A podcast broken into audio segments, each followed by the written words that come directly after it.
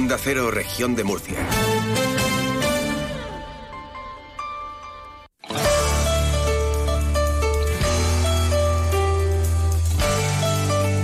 Región de Murcia en la Onda. Maripaz Martínez. Buenas tardes, el reloj ya marca las dos y media. Aquí comenzamos nuestro tiempo de radio que nos llevará hasta las tres de la tarde, a las puertas ya del fin de semana. En este eh, viernes estamos a 19 de enero de 2024. Hoy comenzamos contándoles que más de la mitad de las familias que se someten a mediación tras un divorcio llegan a un acuerdo, según se ha puesto de manifiesto en el acto de conmemoración del décimo aniversario de la aprobación y puesta en funcionamiento del proyecto piloto de unidad de mediación intrajudicial de Murcia, que ha tenido lugar hoy en la ciudad de la Justicia. El presidente del Tribunal Superior de Justicia de la región, Miguel Pascual del Riquelme, ha subrayado las ventajas de la mediación nueva vía abierta para solucionar conflictos eh, distinta de la confrontación en la que todas las partes ganan. Y hablamos también de seguridad eh, vial. Alrededor de 200 agentes de la agrupación de tráfico de la Guardia Civil van a controlar en torno a 90 autobuses para garantizar la seguridad de los estudiantes como parte de la nueva campaña de control y vigilancia sobre transporte escolar que la Jefatura Provincial de Tráfico eh, va a desarrollar entre el lunes día 22 y el viernes día 26 de enero. Se revisarán autorizaciones, documentos, conducciones técnicas, cinturones y sistemas de retención infantil. El 90% de los accidentes que se producen durante el transporte escolar tiene lugar en el momento de subir o bajar del vehículo. Virginia Jerez es jefa provincial de tráfico. Desplazamientos que conllevan una especial relevancia en la seguridad vial, pues se requiere un régimen profesional de empresa, en particular de transporte de viajeros, y más trascendente aún si cabe de régimen de, de transporte de viajeros vinculado al ámbito escolar. Durante estos cinco días se intensificarán las labores de inspección de los vehículos destinados al transporte escolar, comprobando la documentación relativa a las autorizaciones necesarias para la prestación del servicio, así como del propio vehículo en relación a sus condiciones técnicas y elementos de seguridad. También se prestará especial atención al conductor profesional, permiso de conducción, así como los tiempos de conducción y descanso y, por supuesto, la posible presencia de factores de riesgo, como son los excesos de velocidad, el consumo de alcohol u otras drogas, distracción, la no utilización de sistemas de seguridad, entre otros.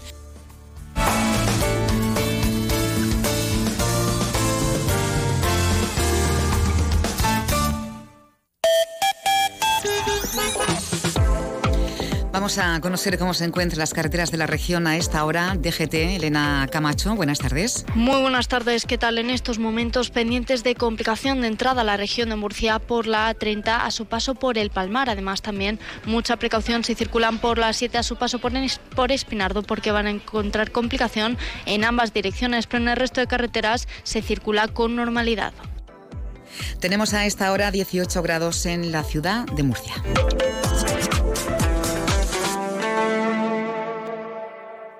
Ahora sé que la salvación estaba... Abre los ojos a un viaje extraordinario por la región de Murcia hacia tu propia mirada.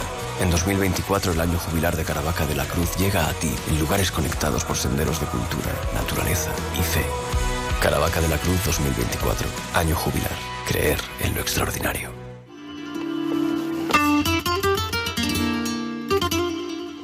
Hoy queremos eh, comenzar hablando de, festivales, de música, de flamenco. Nos vamos hasta Loferro para hablar de su festival de cante flamenco, que por cierto, mañana sábado, eh, Loferro se va a vestir de gala para la inauguración de ese esperado Centro Cultural Sebastián Escudero de Roldán. Mariano Escudero, presidente de la Peña Flamenca Melón de Oro, muy buenas tardes. Bueno, pues parece que hemos perdido la comunicación con Mariano, pero vamos a recuperarla.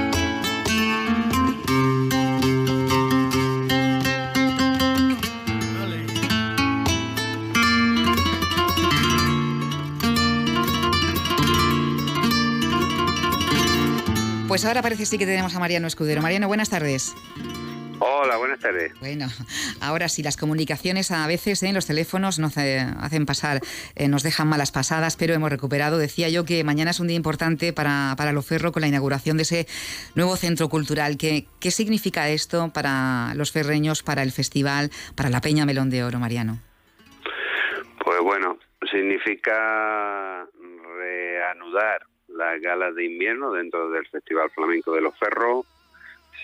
significa que el teatro, el salón que teníamos, se ha remodelado pues con una comodidad y, y, unas especificaciones técnicas tanto de iluminación y de sonido pues yo creo que a la, al, en los tiempos que estamos correspondiente a los tiempos que estamos mm. iba a ser un, un lugar donde en el invierno desde octubre a mayo pues podamos realizar las actividades que lógicamente por la lluvia por las inclemencias del tiempo y más siendo por las tardes y por las noches cuando se celebran pues nos va a permitir, pues ya lo que decía, es decir, que los artistas estén cómodos, que podamos disfrutar de flamenco, de baile, de cante y de guitarra, y bueno, que luego el pueblo de, de Roldán y el municipio de Torre Pacheco van a tener un teatro eh, en condiciones. Como se merece, y además habéis elegido la fecha, 20 de enero, Día de San Sebastián. Sí, el, el ayuntamiento, el ayuntamiento de la corporación municipal decidió ponerle el nombre de Sebastián Escudero, el fundador del festival, y y hace un acicate pues que para mejorar la información, para mm, intentar cada año pues pues ir mejorando y, subiendo un peldaño de la escalera que es el mundo del, del flamenco, del arte y de la vida en general. Bueno, eh, digamos que mm, eh, va a ser eh, ese paso ¿no? para comenzar a celebrar las galas de invierno que queda nada, ¿no? En febrero, comienzan ya 10 mm, y 24 de febrero.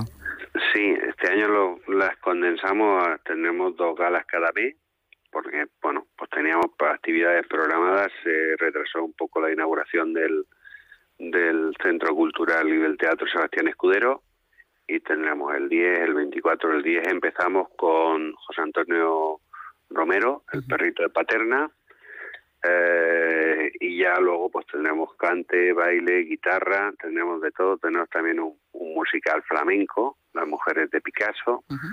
Entonces vamos a estar, vamos a estar, como digo, una programación entretenida, hacer las delicias del público y de los aficionados flamencos. Efectivamente, en esas galas de invierno que comienzan, eh, decimos, 10 y 24 de febrero hasta el mes de, de, abril. De abril. claro, mm. y luego ya eh, sabemos que ya habéis eh, presentado novedades ¿no? de la nueva edición del Festival Internacional de, Cante Flamenco de Loferro. Se celebra del 22 mm. al 28 de julio. ¿Novedades para, para este año, Mariano? Pues las novedades principales son, bueno, aprovechamos también el día 20, que es el día de San Sebastián, y, la, y la mm, inauguración del, del teatro que lleva su nombre, el mm. Teatro Sebastián Escudero, lo, lo aprovechamos también para publicar las bases. Ah, las fechas son del 22 al, al 28 de julio. Y también vamos a aprovechar el acto de, de inauguración para que nuestro concejal de Cultura, don Javier Plaza, pues pueda anunciar eh, los no vamos a hacer todos los detalles de la programación porque sería muy extenso, pero por lo menos los artistas invitados que, que van a venir, ¿vale? O sea, las figuras que van a venir a la gala y, como artistas invitados durante toda la celebración del festival. Recordando que la parte esencial del, del Festival Flamenco de los Ferros es su, su concurso de cante, del cual abrimos el mismo día la, la inscripción y las bases. Y bueno, pues el año pasado se presentaron 300 concursantes y este año esperamos que en calidad y en cantidad superarlo.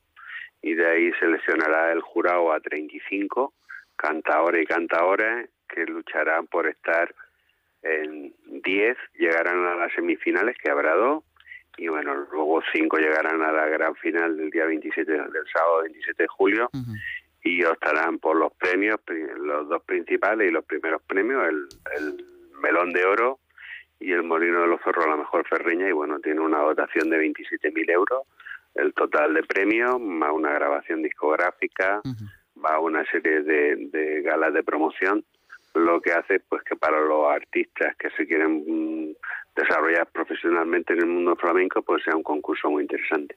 Desde luego, de hecho, eh, esperáis que se superen esas 300 eh, eh, solicitudes que se hicieron el año pasado para participar en, él.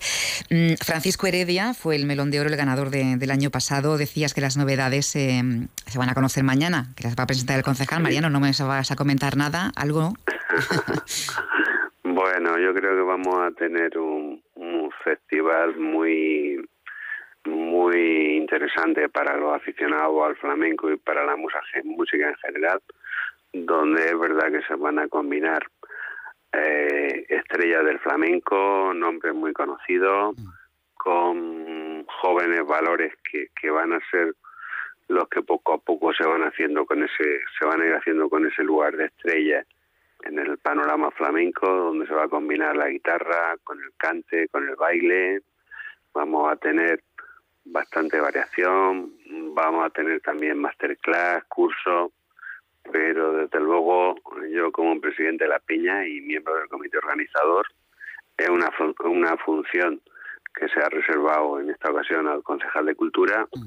que mañana por la tarde, dentro de la inauguración, eh, es su cometido y, dará dará cumplida información. Bueno, pues mañana conoceremos esas novedades de la nueva edición del Festival de Cante Flamenco de Loferro. Una cosa más, Mariano, em, en la región de Murcia se está apostando por, los festivales de, música en vivo, ¿no? E, ese impulso que están, que están haciendo por los eh, festivales, ¿cómo está incidiendo ese apoyo en el Festival de, de Loferro?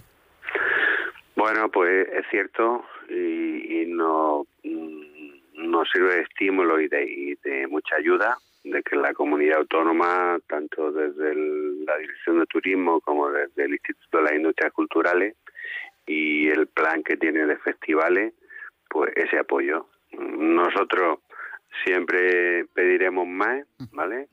Pero bueno, mm, contentos por, por ese apoyo no solamente al flamenco, sino al teatro, al jazz, al, a las músicas, a otras músicas, pero bueno, defendiendo desde nuestra postura, desde los ferros y desde el Ayuntamiento de Torres Pachico siempre defendemos que, o defenderemos que el flamenco es una cosa que no es solo de Andalucía, que la región de Murcia, Extremadura, son regiones muy flamencas, entonces que como un patrimonio nuestro, con la cantidad de palos flamencos que se han creado en nuestra región y la gran cantidad de artistas que hay, tanto de baile, cante como y guitarra, pues que tiene que tener un hueco y que no tenemos que igualar a lo mejor la inversión que hace Andalucía, pero sí tenemos que incrementarla tanto en los conservatorios como que los colegios o los institutos pues tengan algunas actividades de flamenco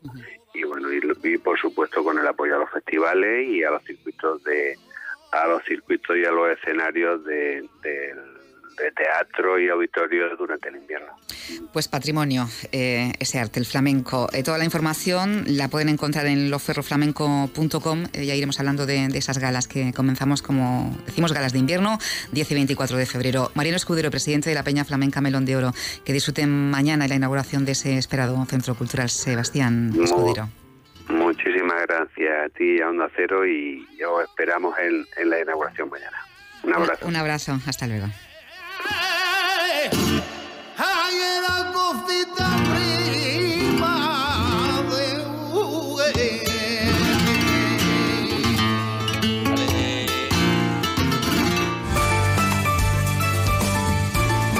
Región de Murcia en la onda. A partir de las dos y media en Onda Cero.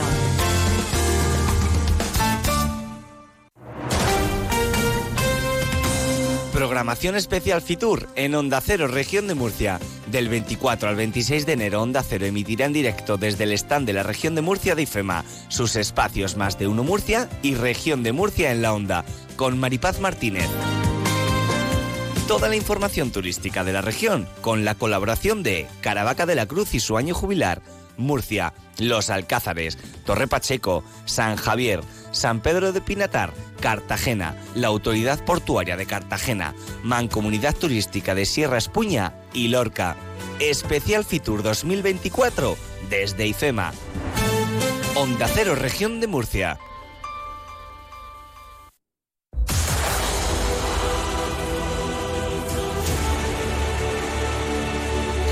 Vamos a recordar que el patrullero Toraya, con base en el arsenal de Cartagena, va a hacer eh, escalada durante estos días en varios eh, puertos de nuestra región y también en Almería. El día 22 eh, va a recalar en el puerto de San Pedro del Pinatar, el día 23 lo hará en Mazarrón, el 24 en Carboneras el día 25 de enero en Águilas. durante estos días podrá ser visitado por los ciudadanos de tres y media a cinco y media de la tarde. De esta forma, el Toraya, que toma su nombre de una isla perteneciente a en Galicia, da la oportunidad de conocer sus misiones, dotación y también medios. Bueno, y encuentros eh, eh, culturales que tenemos eh, próximamente. Lorca va a ser la sede del 1 al 4 de febrero del sexto Encuentro Nacional de Cofradías vinculadas a la Legión. Está organizado por el Paso Blanco. Contará con una salida extraordinaria del Santísimo Cristo del Rescate. El encuentro busca no solo resaltar la riqueza cultural de la Semana Santa lorquina, sino también impulsar el turismo y la identidad local Escuchamos al alcalde de la Ciudad del Sol, eh, Fulgencio Gil. Estamos consiguiendo, por fin, desestacionalizar nuestra Semana Santa con el HOC, ahora con este encuentro tan importante, y es una línea de trabajo en la que tenemos que seguir insistiendo porque no cabe duda que Lorca está más viva que nunca.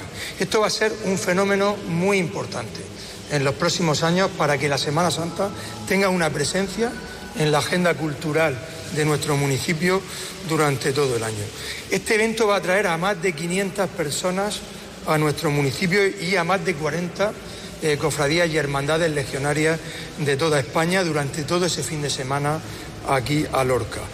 Juan Francisco Martínez, director del ITREN, ha destacado que se trata de un encuentro nacional que volverá a proyectar la Ciudad del Sol como destino de referencia dentro del turismo religioso, aprovechando el marco que brinda la celebración del año jubilar de Caravaca de la Cruz. 500 personas que, como siempre hemos dicho, tienen que alojarse en nuestros hoteles, comer y cenar en nuestros restaurantes y que además su llegada va a suponer, estoy convencido también, un aliciente para el comercio local y para la oferta complementaria de nuestro municipio.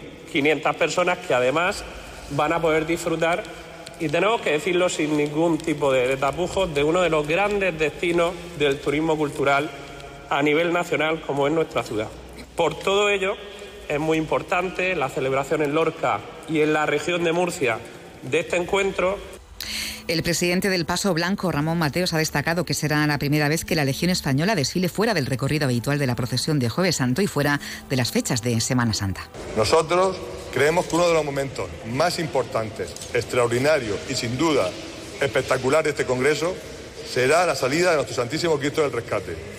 Este Cristo es, como sabéis, el nexo de unión entre el Paso Blanco y la Legión Española que los corta en la procesión de Jueves Santo. Esta salida extraordinaria es un hecho histórico que se podrá vivir en su punto más álgido en el homenaje a los caídos que se producirá en la Plaza de España el sábado por la mañana. Así que desde aquí animo a todos los quiros y visitantes a no perdérselo.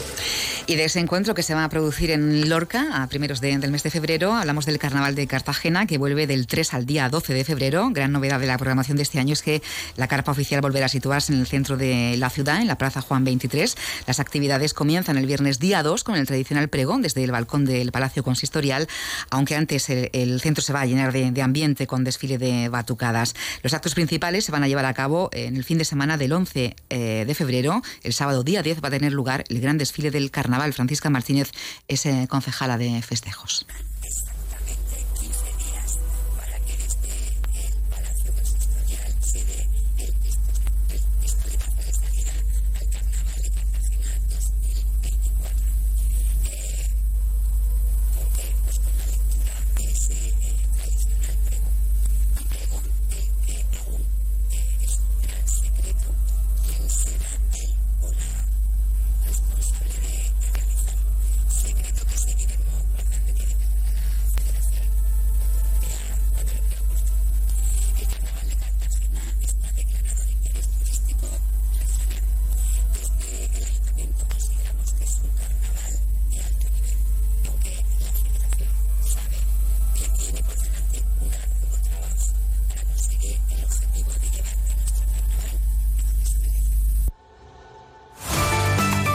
De Murcia en la onda. Más que una tarde de radio. De dos y media a tres con Maripaz Martínez. Teatro, música, circo, humor, espectáculos, girando por los escenarios. La cita semanal con el entretenimiento y la cultura de nuestra región. Los viernes en Región de Murcia en la Onda. Vamos a comenzar esta semana por el Auditorio El Batel en Cartagena. Juan Carlos Vélez, muy buenas tardes. Muy buenas tardes, Maripaz. Bueno, la cita que tenemos en el Batel es mañana sábado, ¿no? Así es, mañana sábado, pues nada, tenemos una cita para eh, con dos humoristas, eh, Berto y Lala, con el, eh, con el espectáculo Que decirte que no sepas. Es un espectáculo de humor que invitamos a toda la gente que los conoce en redes sociales que vengan al auditorio, que quedan muy pocas localidades, pero que vengan a pasar un rato divertido mañana a las ocho y media de la tarde en el auditorio. Pues mucho humor para la tarde del sábado en el Batel. ¿Qué decirte que no sepas, Juan Carlos? Oye, eh, vamos a adelantar porque el próximo domingo, día 28, eh, tenéis eh, pues uno de esos momentos, un espectáculo que atrae muchísima gente y del que, del que se disfruta muchísimo, ¿no? Con música de cine. Así es, de la semana de la, semana que viene tenemos un espectáculo de la Phil Symphony Orquesta con el espectáculo Enco, que recordará pues nada, grandes bandas musicales eh, eh, de, películas y eh, pues, no lo único que puedo decir de este espectáculo es que como siempre agota con muchísimo tiempo de antelación y esta vez pues no ha sido menos. Por eso lo recordamos, que no nos quedemos sin entradas porque es todo un espectáculo. A disfrutarlo. Juan Carlos, buen fin de semana. Buen fin de semana, Maripaz. Hasta el Teatro Romea y el Teatro Circo de Murcia, que nos acercamos ahora. Vamos a conocer qué nos han programado de cara al fin de semana. Hablamos con Victoria Clemente, coordinadora de programas. Victoria, buenas tardes. Hola, buenas tardes, Maripaz, ¿qué tal? Estamos ya con cuerpo de fin de semana, eh, vamos a, prepararnos y a apuntarnos a alguna de esas citas que seguro son muy interesantes en cualquiera de los eh, escenarios. Por ejemplo, eh, Victoria, hoy en el Romea tenemos un clásico ¿no? de Lope de Vega. Sí, eh, seguimos con clásicos este mes de enero y esta semana en los teatros y auditorios tenemos tres montajes de clásicos. Y comenzamos, como dices, en el Teatro Romea este viernes con el espectáculo La, discreta enamorada a cargo de la joven Compañía Nacional de Teatro Clásico y bajo la dirección de Luis Omar y contando con un amplio reparto llega esta versión del clásico de Lope de Vega, una comedia de enredos con una profundidad y una complejidad de caracteres inaudita que ha convertido este texto en una de las grandes obras del siglo de oro. Bueno, esto para, para esta noche de, viernes. El sábado que tenemos cita con el ciclo Mi Pequeño Romea para los eh, más eh, pequeños de la casa. Efectivamente. Y antes de introducirnos en el Teatro Circo de Murcia, Victoria, eh, cuéntanos porque esta tarde tenemos espectáculo de calle a las seis. Efectivamente, comenzamos con el festival a pie de calle a las 7 de la tarde. Eh, recordar que es, gratuito. Y bueno, empezamos con el espectáculo de herencia por la industrial teatrera. Eh, se trata de un espectáculo que invita a la reflexión sobre el mundo en el que vivimos y en el que queremos dejar, de, teatro de calle de clown y como tal también de circo. sin duda, invitamos a todos los murcianos a asistir a, a, disfrutarlo. Y ya tenemos cita mañana con otro clásico en el Teatro Circo. Continuamos en, el Teatro Circo con el ingenio de Lope de Vega y con otra famosa comedia, El perro del hortelano, con versión y dirección de Paco Mir. Además, nos gustaría recordar que esta función es totalmente accesible gracias a la colaboración de Teatro Accesible, contando con audiodescripción, subtitulado, bucle magnético individual y sonido amplificado con auriculares. Y nos marchamos hasta el Palmar porque el Teatro Bernal nos ha preparado algo para este domingo. Sí, el Bernal también participa en el, Clásico Tenero con el último montaje de esta semana y será el domingo 21 a las 12 horas, eh, donde los títeres de la Tartana Teatro nos, narrarán el viaje de Isabela, un espectáculo familiar basado en la obra de Cervantes, la española inglesa, que fue ganador del certamen internacional barroco infantil en, el Festival de Almagro. Y vamos a terminar nuestro recorrido por eh, los escenarios de los auditorios municipales tenemos estreno este fin de semana en Beniaján, que va a coger eh, a las 20 horas el estreno de Bonjour, Mademoiselle, un montaje de la compañía murciana Lucierna 24 Producciones, eh, que cuenta con dramaturgia, creación escénica e interpretación de Raquel Garot. La obra nace como una consecuencia del proceso de creación teatral con universo femenino, dramático, y es una escena eh, sobre supervivencia resiliente que plantea la pregunta en, la propia escena, ¿qué, ¿qué sucedería si ante una represión se elige no sentir miedo? Eso por un lado en el auditorio de Beniaján y terminamos en Cabezo de Torres mañana, Victoria. Mañana podrá verse el demo, elegida del momento, y es la historia de una familia inmersa en la revolución tecnológica actual. La verdad que se trata de un espectáculo que pone de manifiesto la incomunicación que, vivimos en sociedad con a través de los miembros de una familia que viven atados a la adicción generada por móviles, teletrabajo, videojuegos, y será mañana a las 20 horas. Pues a disfrutar de los espectáculos. Gracias, Victoria. Buen fin de semana. Gracias, Maripaz. Igualmente. Hasta el Víctor Villegas, que nos acercamos ahora para saludar a Antonio Contreras. Vamos a ver qué nos han preparado. Un fin de semana clásico por lo que hemos visto. Antonio, buenas tardes. Hola, buenas tardes. Sí, la verdad es que clásico desde, el primer momento. Esta misma tarde, ahora a las 8, tenemos el Ballet Clásico Internacional dentro de nuestro ciclo de danza, eh, compañía formada por bailarines casi todos de la zona del, del este de Europa. Ya tenemos repartidos de todos los países, ya no existe más que esto países del este de Europa, bailarines que realmente están haciendo su trabajo. Hmm. Eh, nos van a hacer una, obra completa, el Cascanueces, eh, muy conocida por la gente, eh, muy entretenida, con participación de niños de escuelas locales. Bueno, es un, es un clásico que tal vez se hace un poquito antes en la plena Navidad, mm. pero os aseguro que en esta fecha también funciona, y funciona en todas porque es una obra maravillosa. Y tanto, porque ver a esos bailarines que son excelentes encima de, este, del escenario es un auténtico privilegio.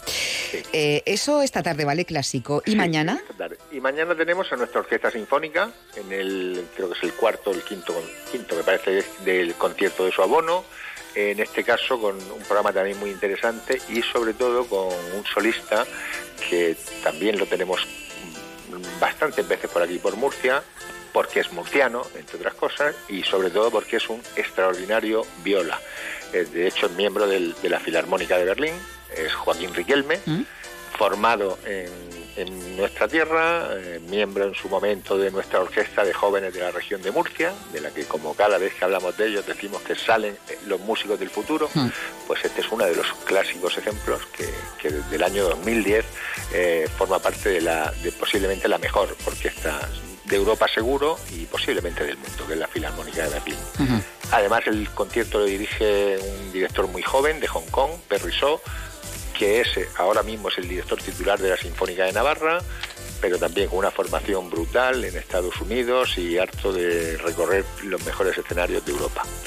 Y el domingo creo que el evento que había se ha cancelado. Sí, el domingo teníamos el, remate del, mundo clásico, pero hemos tenido que cancelar el concierto de la Sinfónica de la UCAM por un problema de agenda y lo haremos en su momento, en cuanto tengamos una fecha cerrada, lo repetiremos este concierto. Bueno, lo recordaremos, pero sí que adelantamos para el miércoles de la semana que viene. Sí, miércoles tenemos un concierto también muy interesante, es eh, uno de los, del ciclo de la temporada de ProMúsica. Vienen dos, eh, un dúo formado por Gabriel Escudero al, al piano y David Apellaniz eh, al violonchelo. Son dos catedráticos del Conservatorio de Murcia, bueno, también muy curtidos en nuestra tierra. bueno, Gabriel es cartagenero. Bueno, la, realidad es que son dos músicos muy brillantes y vienen a hacer un programa basado en lógicamente en piano y, cello, casi todo es de Frédéric Chopin, pero bueno, alguna sorpresita hay. Eso, y ya nos preparamos para el próximo fin de semana eh, con el musical esperado de Mecano. Sí, el fin de semana que viene lo tenemos completo, copado, desde el jueves, jueves y viernes hay una función a las ocho y media, el sábado tenemos dos, a las 5 y a las 9, y el domingo una a las 6 de la tarde. El musical Cruz de Navajas, el último, el último mecano, se llama así el, el, musical, bueno, donde vamos a ver, aparte de, oír unos cantantes y ver bailarines y músicos en directo muy interesantes, es que lleva un espectáculo audiovisual eh, pues de primera, de primera línea, con cerca de 80 metros cuadrados de pantalla LED, en fin, es un espectáculo digno de ver esperamos que, al público de Murcia pues le, pues le interese y le atraiga. Uno de esos espectáculos que no hay que perderse. Próximo fin de semana, musical Mecano en el Víctor Villegas. Antonio, buen fin de semana. Igualmente. Bueno, y un apunte, la próxima semana estaremos en Fitur, pero la región también va a estar presente de nuevo en Madrid Fusión, la cumbre gastronómica más importante, con el objetivo de reivindicarse como una de las mayores potencias gastronómicas del país, del 29 al 31 de enero, bajo el lema Donde todo empieza. Carmen Conesa es eh, consejera de Turismo. No cabe duda pues, de que nuestra gastronomía se ha convertido en uno de los eh, principales factores de atracción y elementos más representativos de nuestra oferta turística regional y se sitúa ya pues, muy cerquita, muy cerquita de nuestro clásico producto de sol y playa. Y queremos demostrar también, por supuesto, en este gran certamen que estamos a la vanguardia, que estamos en esos términos eh, altísimos de creatividad y también, por supuesto, de la mano de la sostenibilidad y del a la tradición. 40 demostraciones gastronómicas, catas, tanto en los principales escenarios como en el stand de la región, diseñado para poner en valor los mil un sabores de la región de Murcia. Disfruten del fin de semana. Noticias y Julián La Onda.